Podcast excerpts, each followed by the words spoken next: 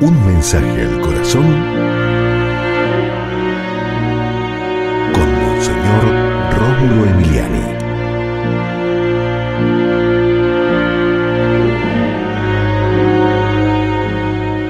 En el Padre nuestro Jesús nos dice que pidamos que se haga la voluntad de Dios sobre cada uno de nosotros.